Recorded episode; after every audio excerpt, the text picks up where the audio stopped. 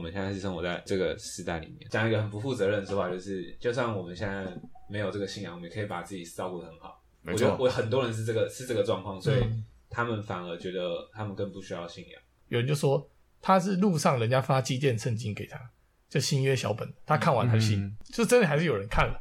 然后有人就是单纯就是因为看了圣经，然后就相信信仰，投入信仰。我觉得那个东西会会让我一直在思考，就是这个福音它可以是这么明白的，透过小本的那种新约圣经，他看完他也可以信。有圣灵的同在，其实是成就一切的关键。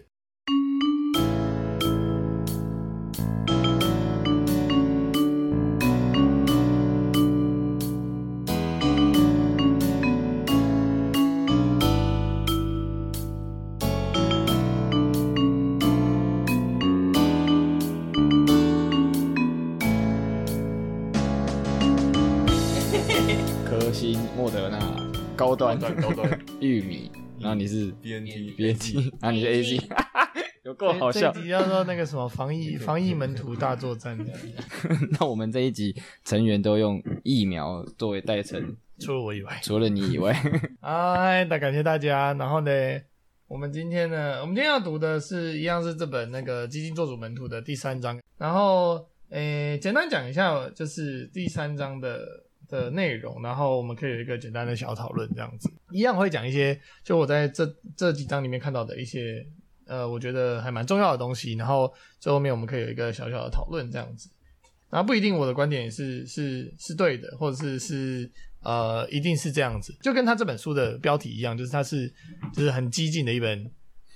一激进的一本书，就是很挑战，就是呃每一个基督徒对于自己基督徒的身份跟。呃，意义是什么？跟要做的行动是什么？我觉得就是等一下，我们就一边听，然后呃，大家可以想想一些，就你自己在这章里面看到的东西，然后最后面可以一个小讨论。好，那我就简单来讲第三章。第三章它的标题是从自己的尽头开始，然后的副标是倚靠神全能的重要性。那呃，这个作者大卫他在一开始的时候，他就先举了一个例子，是他呃在一间印尼的神学院教课，然后他们毕业之前，这个神学院的学生是。有一个呃毕业的的这个呃条件。条件，他的毕业条件就是要开拓一个教会，嗯、然后这个啊要而且他开拓的教会是要在一个穆斯林的社区里面，而且至少你这个教会要有三十位受洗归主的新基督徒，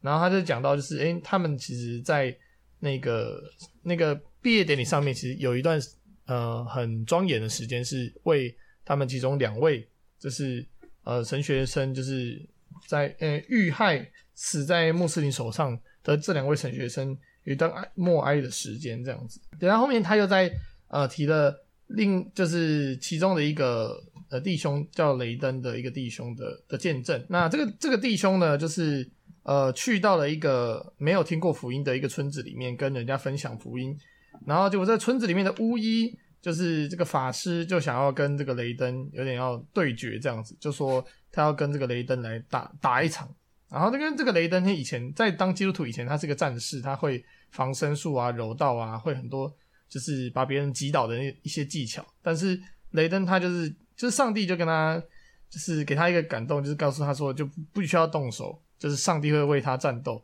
所以这个雷登走出去要跟那个巫医对决的时候，他就拉了一张椅子坐在巫医的前面。然后就跟他说：“我不会跟你打，我不会动你一根汗毛，因为我的上帝会出手。”结果这个雷登就继续说下去，就是那个巫医他想要回话的时候，就开始呼吸困难，喘不过气。然后啊，村里面的人就跑过来看到底发生什么事情。然后几分钟之后，那个巫医就倒在地上断气了。然后就是那时候，整个村子人都很 shock。然后雷登自己也 shock，他说他从来没有见过这种事情，他不知道该怎么办才好。但是他觉得那个时候是传扬福音的好机会，所以他那时候。这那一天就很多村那个村子里面就很很多人就是决定相信耶稣。但这个作者有补充，他就说，这不是建议说把这个方法当做一个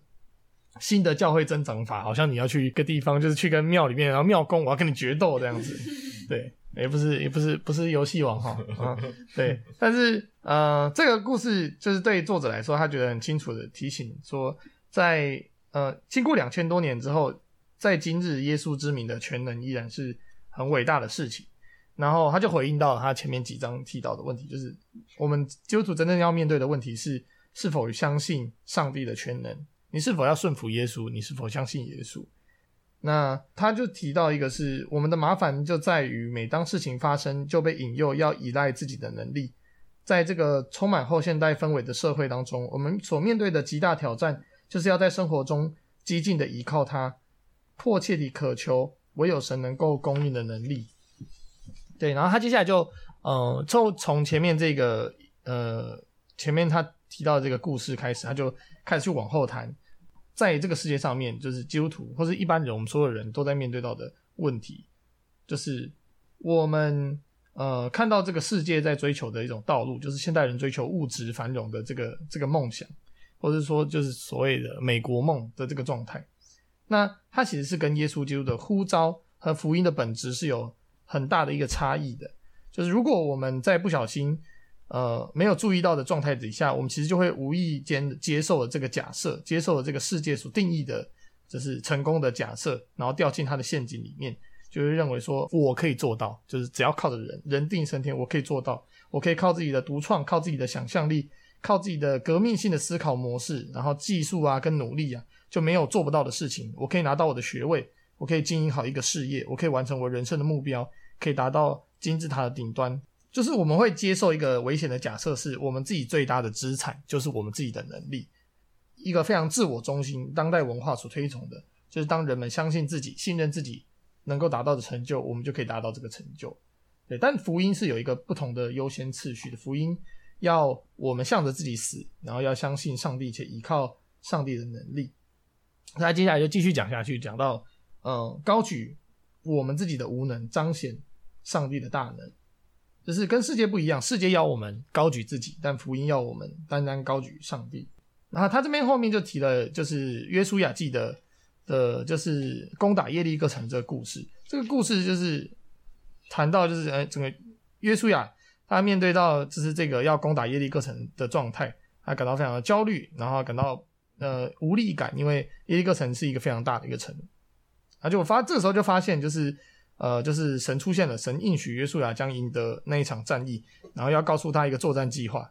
然后我们就是，就我们可以在这段的经文里面去感受到那个约书亚他的那个状态，他可能心里面是在想说，哎，作战计划到底是什么？从神而来的作战计划应该是很厉害的一个作战计划，应该是呃很全面的，很很厉害的，是要用欺敌的战术吗？要正面迎战吗？还是直接围城？还直接还呃可能断水源啊，或是断粮啊这种东西？就上帝的的计划，竟然是 要围绕这个城，然后就是一日围绕一次，六日都要这样做，然后第七日要绕城七次，然后要吹号角，然后你们听见号角声的时候，众百姓要呼喊，城墙就会倒塌，个人都要就是往前直上。这是约书亚记六章三到五节。那坦白来说，这个计划是非常怪异的，甚至是对现在的基督徒。来说也会觉得，呃，这是这个在干嘛？对，非常的非常的奇妙，它非常的神，非常的神话的一个感觉，就是啊，绕城七天，然后第七天大叫，哎，哇，大喊，然后这个城就倒了，这样子。对，其实现在也有一些教会是用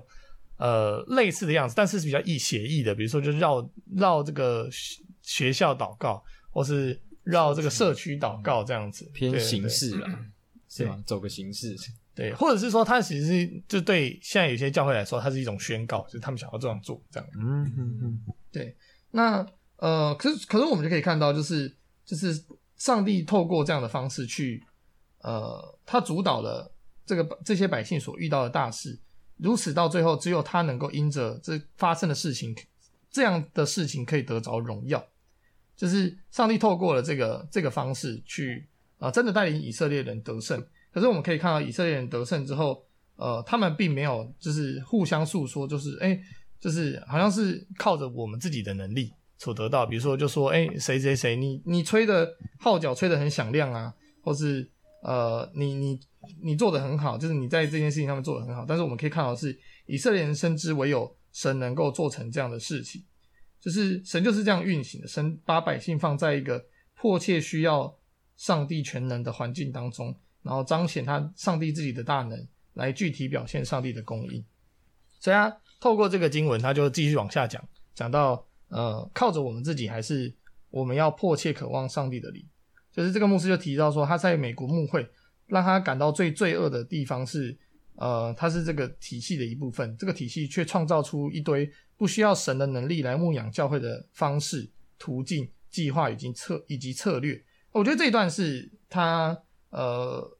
这一篇里面哦、呃、算是蛮反思的一个点。就他提到就是，请思考一下，一个成功呃成功的商人、高效率的企业跟勤奋的协会、精明的退休人士跟理想主义的学生，与一位富有创造力的牧师同心协力。一起建立今日所谓成功的教会，会需要付上什么代价？显然，他不需要神的能力，就可以在美国社会或世界上其他许多地方吸引一大群人。只要我们控制一些能够操控的元素，就可以达到这个目的。我这我这是我觉得哦，就是我没有想过可以，就是从这个观点去去看所谓现在的大型会堂或是教会的运作的方式。就是他就接下来就开始讲出一些。可能会有的 SOP，比如首先第一个，我们需要一场优质的表演，啊，可以虏获群众的人。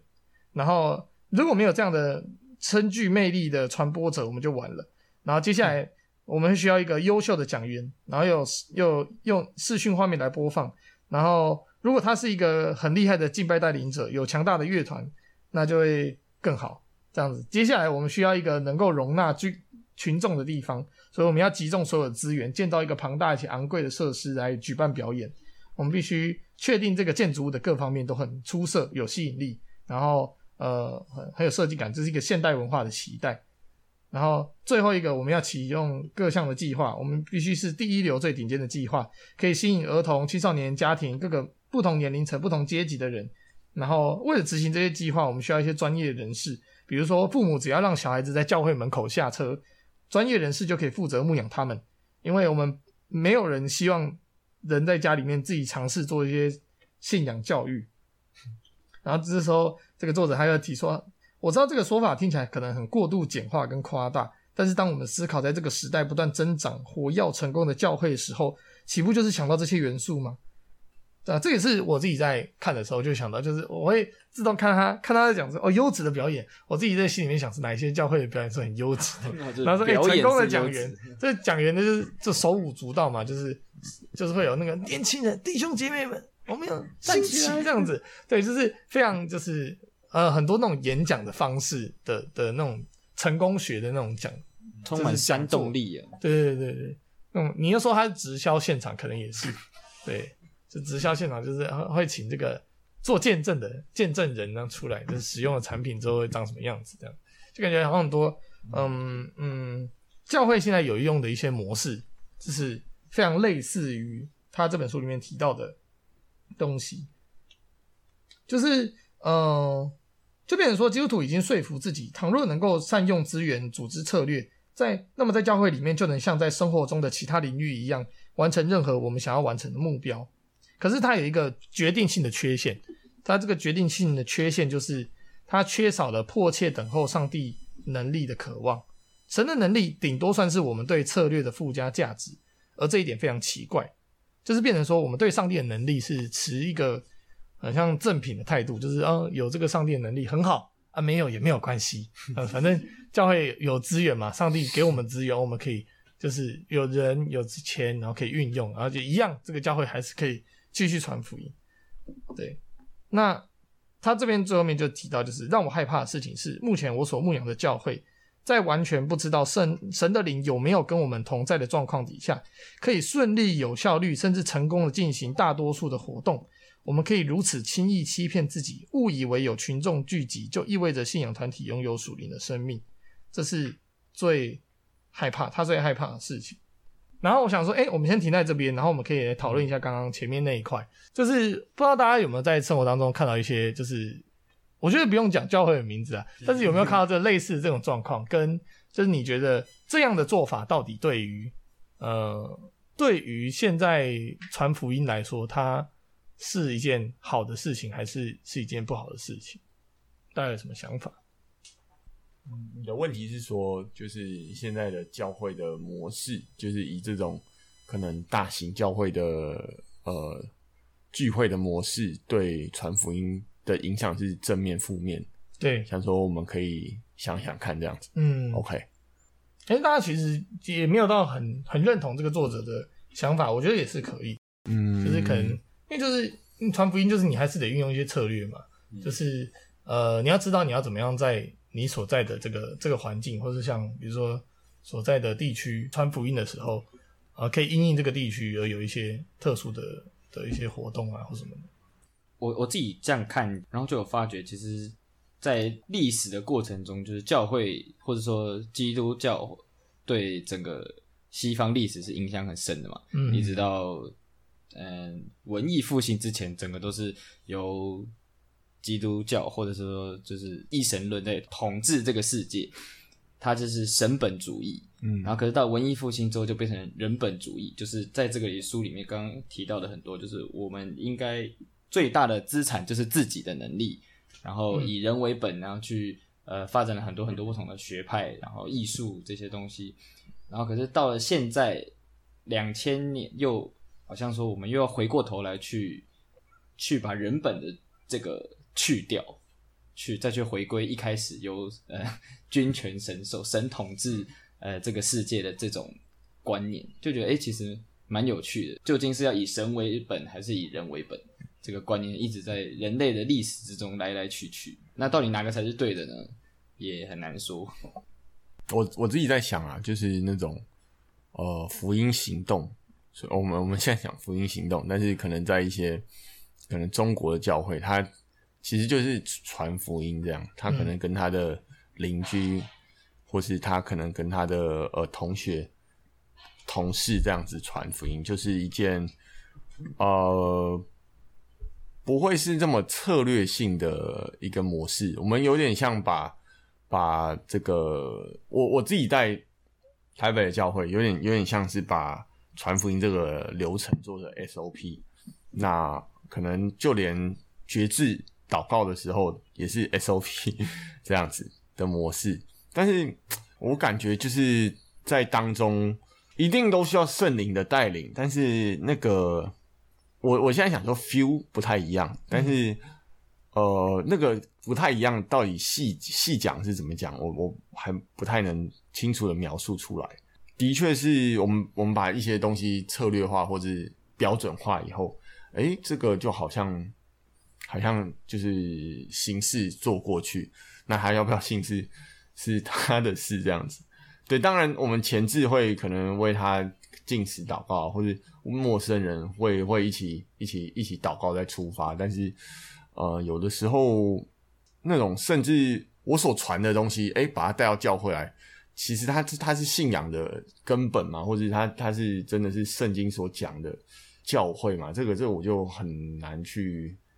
很难在他信主以后再跟他多多做描述。如果说以现在教会的模式跟跟福音的影响。连接，我我觉得，哎、欸，真的感觉感受不太一样啊。嗯嗯，对，因为我自己我自己其实，在看这一章的时候，我就就会一直想到，就是，哎、那我我我的教会是用什么样的方式在在处理的？其实就有一点有点跟他提到的类似，因为之前在就是比较大型的的教会，大概会有人数一千一千两百多，那其实。呃，新朋友来大概就会有一个固定模式，比如说在聚会中间就有一段时间是会请新朋友站起来，然后就所有人就要看着新朋友，那时候就是公开处刑那个时间这样子，呃，就是就是新朋友在大家一起看着新朋友，然后一起对他说，就是就是欢迎你啊，一次欢迎，永远欢迎，对啊，然后然后结束之后会有一个就是新朋友就是请就是请留步，然后就有一个时间就是呃，就新朋友要去一个地方，然后。就那个地方会有人招待他，欢迎他。然后我之前有去过其他教会是，是就是新朋友就是留下来，然后他会有一个呃有几个服侍的童工就会在前面，就有点像是啊，因为他们比较领恩，所以就会那几个服侍童工就会为他做一些预言服侍，就是、嗯、就是就是为他祷告，然后按手，然后就说他他看到一些画面这样子，意象，对对对，有些意象，然后就会说这个上帝要对你的心意是什么这样子。第一次来就有，对对对，就就我我其实在一直在思考，就是这个东西到底是到底是不是所谓呃真正在传福音？就是如如果我们说，就是我我看到这个，他在描述那个就是美国的的教会或是这种大型会堂在在经营教会这件事情上面，就会让我想到我之前看过的一篇文章，它叫那个制就是制造感动，就是制、嗯、就是他去制造一个环境，然后这个环境是。可以让你很感动的环境，创造一个氛围，对，创造一个氛围，然后你可以在那个氛围里面，就是就是经历上帝，感受上帝。但是这件事情到它到底是不是呃福音，就是让他感受到感动这件事情，跟他呃因着认识上帝而感动，我觉得这两件事情是是有差别的。我觉得是有差别，对，真的是很有差别。就是你在那个呃可能音乐一下，钢琴啊，然后就是有人出来啊，然后就是比较激昂的语气，然后去跟你讲说呃相信福音，然后就是当你身边所有的人都是都是很投入在那个。情绪跟环境当中的时候，我觉得在里面的人，他如果只要他不是特别抱持着一种，就是他是要来挑战挑战基督教的一个状态，他其实是也会就是觉得很感动的。嗯，那那这件事情他到底是他是因为这些设计而感动，对，他是因为设计而感动的吗？还是他是真的因为？他经历到神，他经历到上帝，或是他认识的，就他他在那个聚会当中，他感受到那个福音的本质，嗯，而而感动。我觉得他是还是有差异的，因为我也听过有些人是，我之前参加一个查经班，然后我们班里面就有人，我们就因为我们大家就分享见证，有人就说他是路上人家发纪念圣经给他，就新约小本，他看完他信，嗯，嗯对，然后我们那时候所有人都惊讶，哇，居然有果效，对，竟然这个哇，这这个竟然有果效，就是这个这个看起来就是一个没有。没有果效的事，没就是他很他很不他很不现代，就是他也没有效率，他就是在路上发，就像发传单。对，有些人他们就是拿着可能就收着，或者是他拿着就转送给其他人这样子。对，可是那个他就就真的还是有人看了，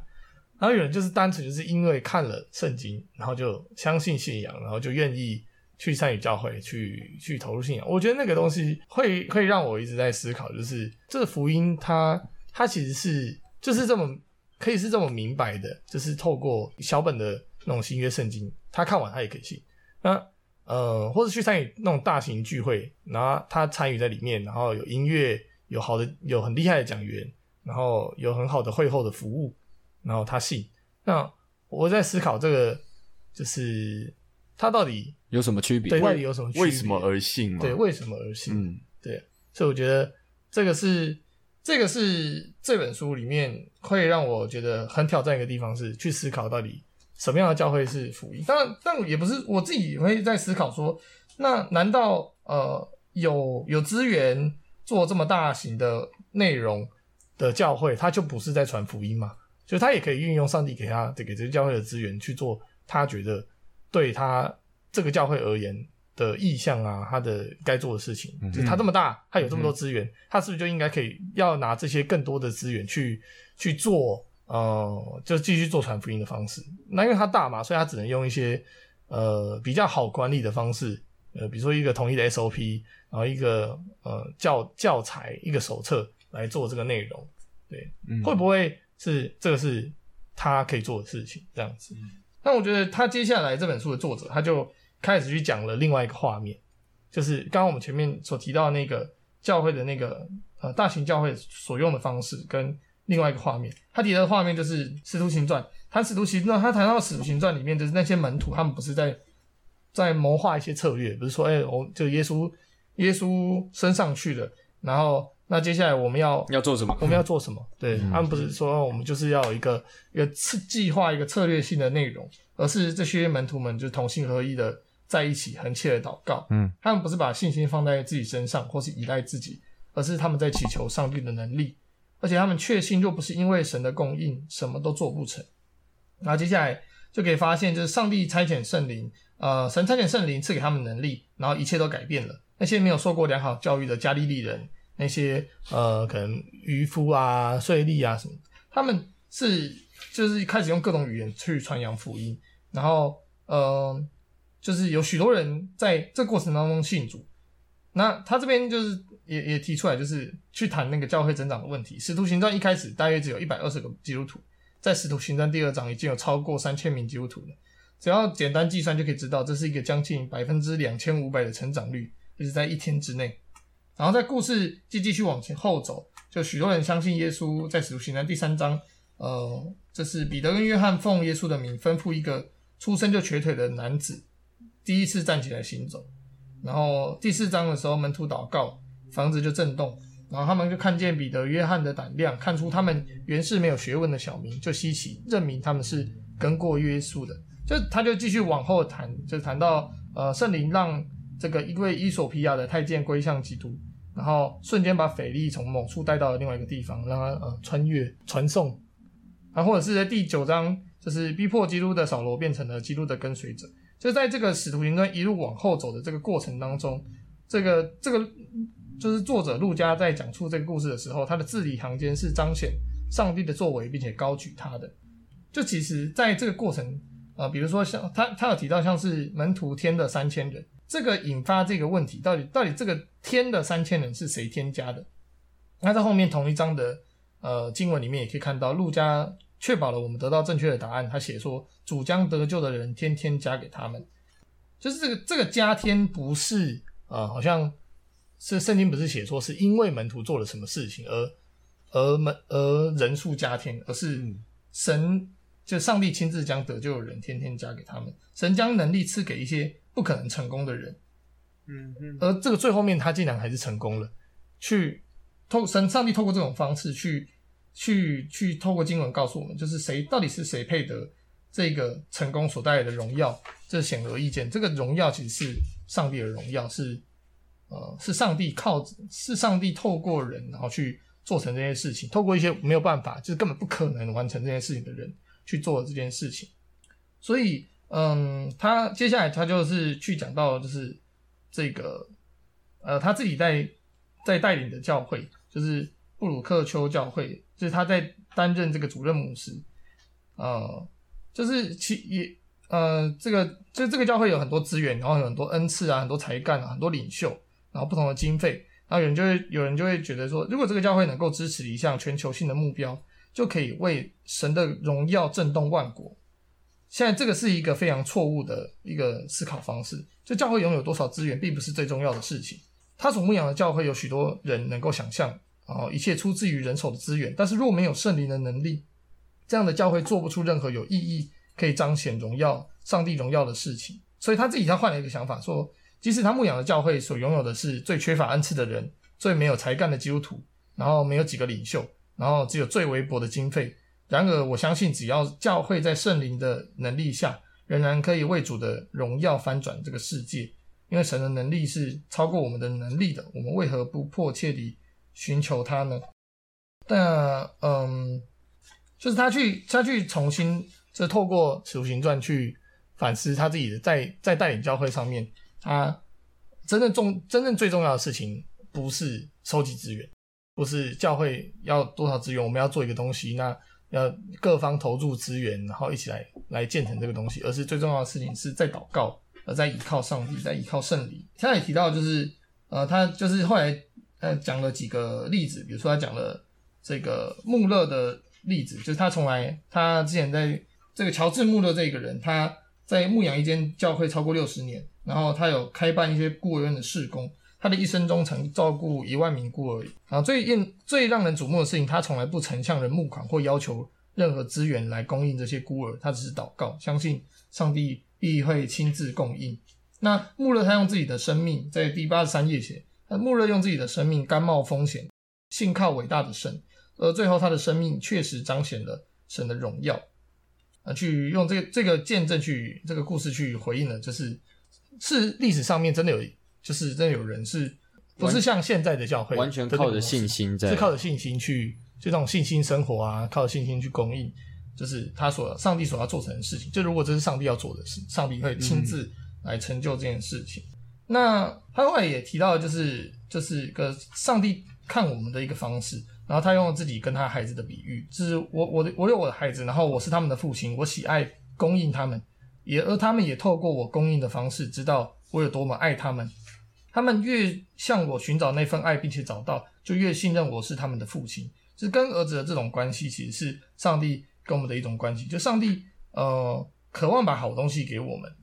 他在路加福音的第十一章的十一到十三节里面写到，就是你们虽然不好，尚且知道拿好东西给儿女，何况天父岂不更将圣灵赐给求他的人吗？就是这一段。的的经文跟马太福音第七章的经文其实是很类似的，这个结束的结束处是有一点差异，就是路加福音说，当我们祈求时，天父会把圣灵赐给我们；马太福音说，当我们祈求时，天父会把好东西赐给我们。所以好东西就是圣灵。就是对我们而言，对，那对我们好东西比较可能比较容易理解，就很像世上父亲把好东西给自己的孩子。那为什么路加福音十一章要说天父赐下圣灵呢？就是如果我们不求圣灵会怎么样？我觉得这这是蛮有趣的事情，是就是如果我跟就是他这个作者就想说，以前我总是思想，若我向神要的不是圣灵呢？如果我要的是别的东西，如果我要的是别的东西呢？为什么耶稣说天父回应我们的祷告是赐下圣灵？就是他这边去揭露了一个，就是神的灵在我们生命当中是是很美好的事情，是我们是多么迫切的需要上帝的灵。那他这边做了两个两个两个举例，就是如果你的生命在经历一个悲剧啊，一个挣扎的事情，那。呃，你在祷告当中来到神的面前祈求他的安慰，你知道上帝做了什么吗？他没有给你安慰，他是赐给你称为保惠师的圣灵，圣灵来住在你的里面。当你走过伤痛时，他就将基督的安慰放在你的里面。然后他举的第二个例子是，呃，如果你要做出一生当中重大的决定而需要帮助，你前面有两条路，你需要引导决定哪一条路是最好的，因此向神求助。然而神没有给你引导，他的回答是差遣圣灵，圣灵就是我们的引导，神差遣帮助者。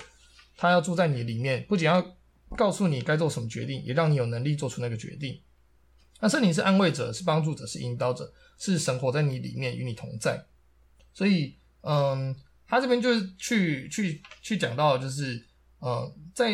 耶稣在跟我们讲呃这些话的同时，是天父乐意如此行，他乐意把他自己赐给我们，神将他的能力放在我们的里面，好让我们得着在世上完成他旨意所需要的一切。而这个真正的东西就是，呃，这个东西是上帝要叫父因子得荣耀。你们若奉我的名求什么，我必成就。这是在约翰福音十四章的第十四节。他在这边最后面就做了一个呃结论，是讲到就是我们不是把上帝当做一个神灯精灵，以为他会实现我们的每一个愿望。然而这是一个坚定的应许，神已经预备好天上资源。等候那些渴望在世上高举他的属神百姓去支取，凡是渴望看到神大能作为以及神圣以及神圣节旨意成就的百姓，神必供应所需要的一切来彰显他自己的同在。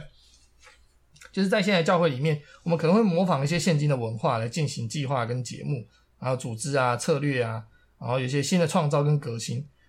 这些东西其实全部都是为了表现我们能够用自己的能力来完成这种目标。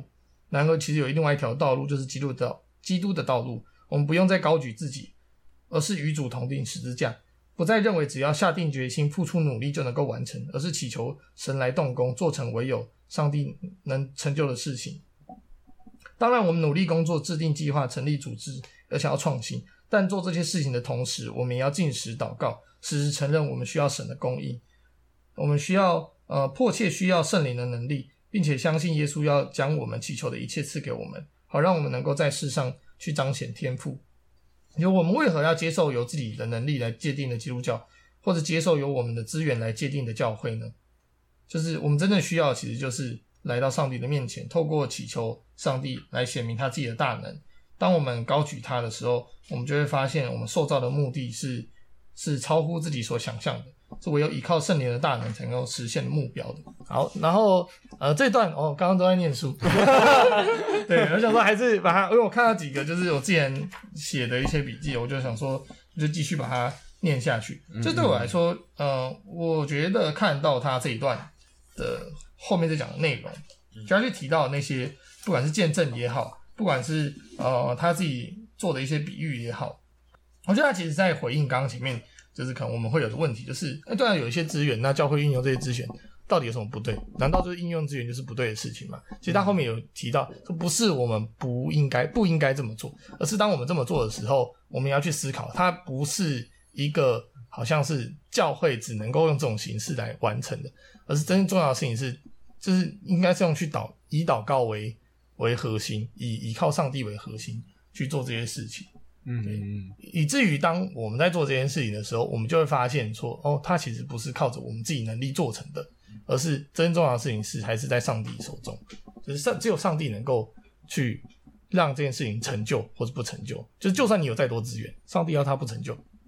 他还是可以不成就。他不是靠着好像人定胜天或是我们自己的能力就能够完成的事情，这样子。对，那想说大家自己就是在看这段的时候，有对你而言比较会让你呃有点点醒你的部分，就是后面他这一段在在回应的时候，我觉得他这边有一段就是其实常常我们会忘记的，就是就像刚刚讲的是教会就是总是想要集结资源去做更多更多的事情，但其实。呃，我们心里面都知道，神的大能是远远超过我们所能想象的。嗯、其实，神真的要成就他，两天就可以让你成就你要做的事情。嗯，那他不是想让你成就，你花一百年、两百年，你都做不了。他这里面有提到说，神的能力远超过我们能力，我们为何不迫切的寻求他？就是有一点，就是点醒，就是哎，其实你想要做什么事情的时候，你不应该去收集一大堆你以为是资源的资源，而是应该。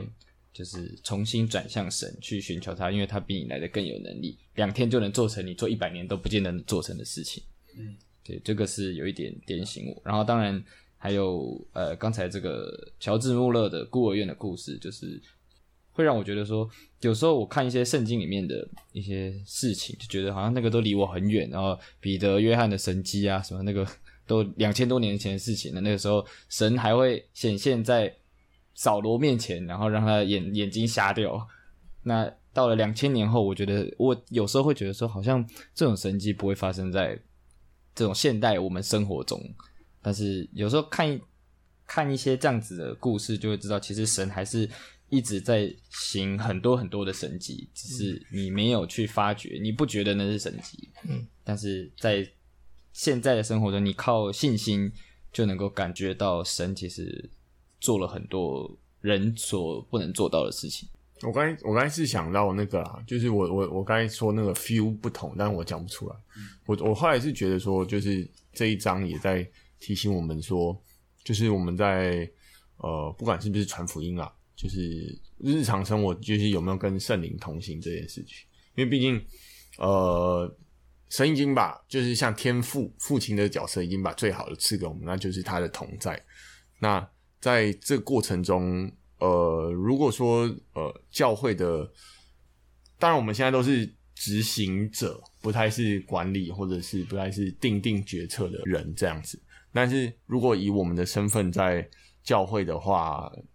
就是做任何行动，比方说福音行动，比方说去一个敬拜的事工，那如果说能够更多与圣灵同行，那就是一件。一件美事，对，因为因为等于说神已经把这个与我们同在的这个圣灵赐给我们，那我们当然可以应同时运用神赐给我们的理性智慧，呃，或者就是一些比方说执行层面的创意来来加加添一些不同的增加不同的不同的元素，不同的元素，对对，不同的元素，厉害啊，在在我们的服饰里面。对，但是我觉得作者也是提醒说，其实圣灵还是成就一切，有点像柯星刚才讲的。对，所以就是有圣灵的同在，其实是成就一切的关键。所以有回答到我刚才 feel 的问题。对，feel 就是讲到中间的那个问题。可是，可是我我我觉得我可以回应一下那个关于大教会的的那个内容。就我觉得，应该说我们现在社会就是走向一个高度发展嘛，非常文明。所以我们的生活真的是很舒服，就像我们，我们，我们不会觉得现代化、都市化。就是我们，我们就我们讲一个很不负责任的说法，就是就算我们现在没有这个信仰，我们也可以把自己照顾得很好。没错。我觉得我很多人是这个是这个状况，所以他们反而觉得他们更不需要信仰。对，那我我是觉得我是觉得，因为我们活在这样的一个背景下，所以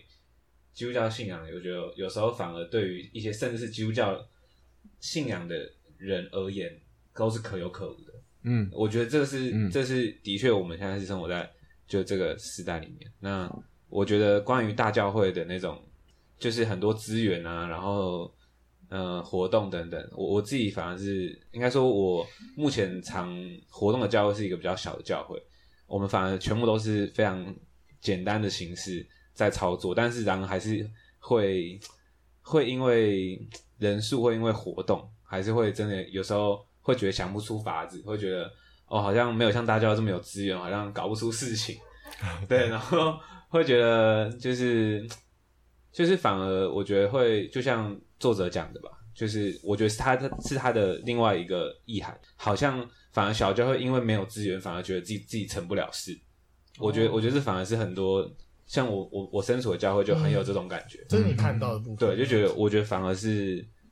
会受限于现实条件，但是我觉得就是前面讲还是要回到。就是我们认知到，就是神还是还是成就这一切事情主权的神。哦，你讲了一个很有意思的事情，就是资源都集中在大教会手中，然后可是大教会却有一些作为，是以作者的角度来说，就是等于没有作为。然后可是小教会可能想做一点什么，但是却没有资源。这个有点作者的角度应该也不是说他没有作为，而是说他的作为不是出于上帝，就是他是人做成，他不是神神造的这样子。就是基本上，如果把信仰的元素抽掉，他其实把一些商人啊，把一些商业的娱乐的这种元素放一起，因为你就集结最多的资源嘛，你有钱，你有人，然后你有想法，然后你可以做成你要做的事情。可是那那是教会嘛？对啊，嗯，我就提到这个问题，就是如果真是教会的话，教会应该是什么样的集合？它是一个，它应该是要一个依靠依靠圣灵的集合，它应该是一个，就是。一群人，一群不可能的人做成上帝要做成的事情，这样子。但是现在小教会却是想要做一些什么，但是却受限于人不够、资源不够。我觉得他看起来像是在对大教会提醒，但同时也是在对小教会提醒。嗯，我我是我是这个意思。哦，嗯，对啊，很不同的看见，就是提有点像是提也提醒小教会说，因为虽然小，虽然没有资源、没有人，但是就是因为我们真的重点不是。有没有资源，而是有没有神，有没有依靠上帝。嗯嗯嗯。A A Z 跟 B N T 要说什么吗？开始有副作用。副作用。OK。哦，这段都在念书。还还可以了，因为怕因为怕有一些人没有读，没有事先读过，还是要稍微带过一次比较好。先到这边。好，那我们第三章就到这边结束。